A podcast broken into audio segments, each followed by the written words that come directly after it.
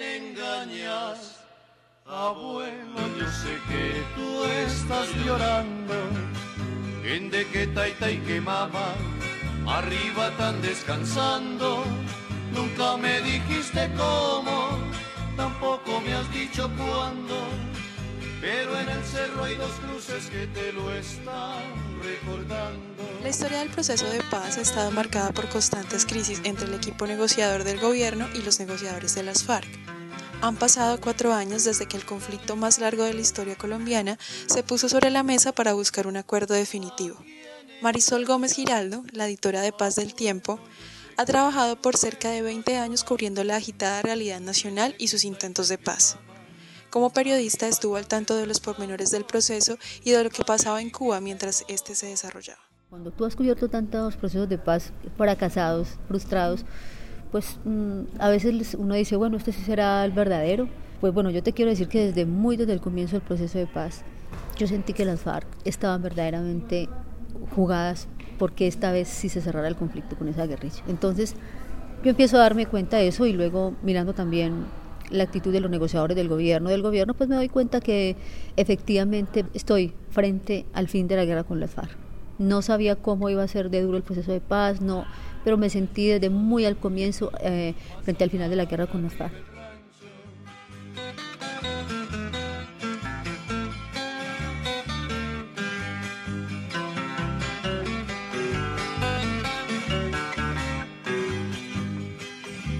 Me dice Chucho el arriero, el que vive en los cañales, que a unos los matan por godos, a otros por liberales. El fin de 52 años de guerra con las FARC comenzó a incubarse bajo la sombra de la casona donde murió Simón Bolívar. En la veraniega tarde del 10 de agosto de 2010, cuando Juan Manuel Santos llevaba solo tres días como presidente de Colombia. Fue el día en que el mandatario venezolano Hugo Chávez llegó hasta la quinta de San Pedro Alejandrino en Santa Marta para intentar superar la enemistad que tenía con el presidente colombiano desde que este era ministro de Defensa de su antecesor, Álvaro Uribe. Al mediodía, poco antes de tomar camino hacia la antigua hacienda del Libertador, Chávez había dicho a los periodistas en el aeropuerto de Santa Marta, vengo a hacer la paz con el presidente Santos y vengo de un día muy especial, el día en que cumple 35 años, creo. Santos, que había estado pensando en cómo iba a ser el encuentro entre los dos después de tantos años de tratarse duro, escuchó las declaraciones del mandatario venezolano mientras lo esperaba en un salón de la quinta de San Pedro Alejandrino.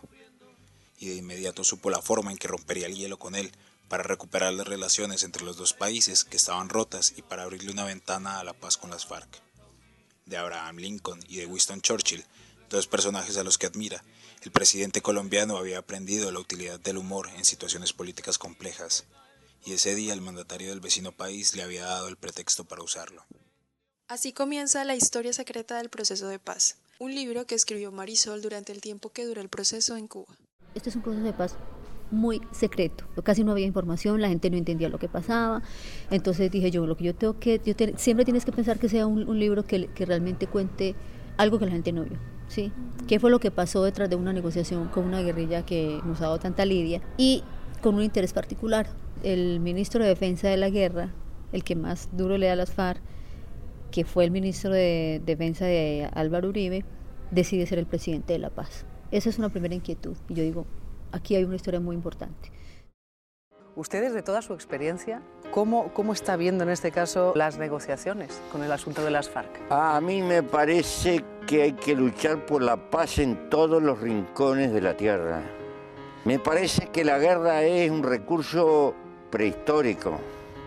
En América Latina en este momento no existe cosa más sagrada que respaldar el proceso de Colombia para que Colombia pueda encontrar un camino de paz.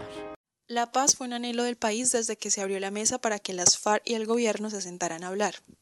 Lo inesperado ocurrió el 2 de octubre de 2016, cuando el 50,21% de los colombianos le dijeron no al acuerdo para una paz estable y duradera. La gran ganancia del plebiscito es que la FARC se dieron cuenta de que eh, negociar con ellas sin el respaldo de la mayoría del país era muy complicado para la implementación.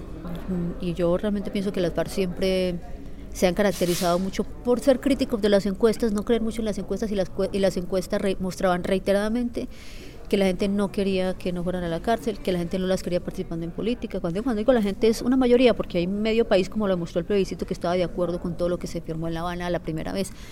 Entonces yo pienso que es también como decir, ellas necesitan el país. El gobierno necesita el país, cualquiera necesita al país. O sea, la opinión pública, el país es el pueblo.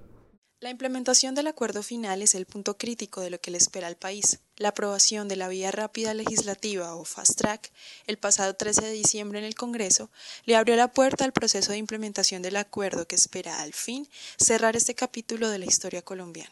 Yo creo que este proceso de paz necesitaba con urgencia una representación express como la que se hizo en el Congreso en dos días. La necesitaba porque las FARC ya están eh, preconcentradas necesitan empezar a ver que esto se hace realidad, porque si no, echar para atrás sería una locura.